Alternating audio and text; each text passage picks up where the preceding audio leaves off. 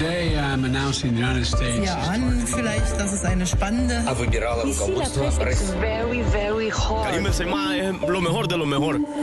La revue de presse internationale sur Europe 1. Nous irons ce matin en Italie et au Royaume-Uni. Première étape, l'Algérie. Bonjour Nourchaïn. Bonjour. À la une à Alger ce matin. L'Algérie menace de couper le gaz à l'Espagne. C'est en titre dans plusieurs journaux, notamment El Khabar qui évoque une crise entre les deux pays. Tout a commencé quand la ministre espagnole de l'énergie a informé son homologue algérien de l'intention de Madrid d'autoriser le fonctionnement en flux inverse du gazoduc Maghreb-Europe. Il s'agit d'un gazoduc qui va de l'Algérie vers l'Espagne en passant par le Maroc. L'objectif de l'Espagne, c'est donc de revendre le gaz au Maroc, explique le soir d'Algérie. Sacrilège pour Alger qui a rompu ses relations diplomatiques avec Rabat en août dernier. La réponse du gouvernement espagnol ne s'est pas fait attendre. Dans un communiqué repris par le site TSA, l'Espagne assure qu'en aucun cas le gaz acquis par le Maroc ne sera d'origine algérienne. Merci Nourchaïn. Direction Londres. Bonjour Anaïs Cordoba. Bonjour. De quoi parle-t-on au Royaume-Uni ce matin? Eh bien, à la une de la presse britannique, les retentissements de ce scandale à Westminster.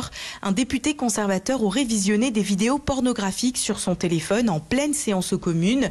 Le Daily Mirror raconte, ce sont deux de ses collègues qui l'ont dénoncé, deux élus assis à côté de lui au moment des faits. Le quotidien précise que ces révélations ont eu lieu au cours d'une réunion d'une vingtaine de conservateurs sur la place des femmes en politique. Selon le Sun, au cours de la discussion, les langues se sont déliées sur la misogynie et les attitudes sexistes.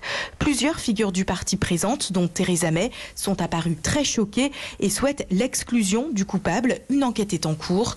Le Daily Telegraph rappelle que 56 députés britanniques sont actuellement aussi sous le coup d'une enquête au Parlement pour harcèlement sexuel ou moral. Merci Anaïs. Enfin, en Italie, bonjour Antonino Gallofaro. Bonjour. À la une à Rome. Une décision de la Cour constitutionnelle jugée historique, voire carrément révolutionnaire par la presse fait ici la une ce matin.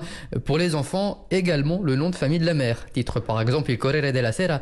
Il est pour la justice italienne désormais illégitime de donner automatiquement le nom de famille du père aux enfants, précise encore le quotidien milanais. C'est ainsi que disparaissent les hiérarchies dans les familles. C'est le commentaire de la République. Pour le journal, attribuer automatiquement le nom du père était une pratique discriminatoire et nocive pour l'identité de l'enfant. Au nom du père, et aussi de la mère, écrit le Messaggero qui précise que l'enfant pourra cumuler les noms des deux parents. Mais attention, tient à préciser le journal romain, on n'arrivera jamais à quatre noms de famille. Avec ce double nom, l'Italie met donc un terme, selon la chaîne TGCOM 24, à 2000 ans de patriarcat. Merci beaucoup Antonino.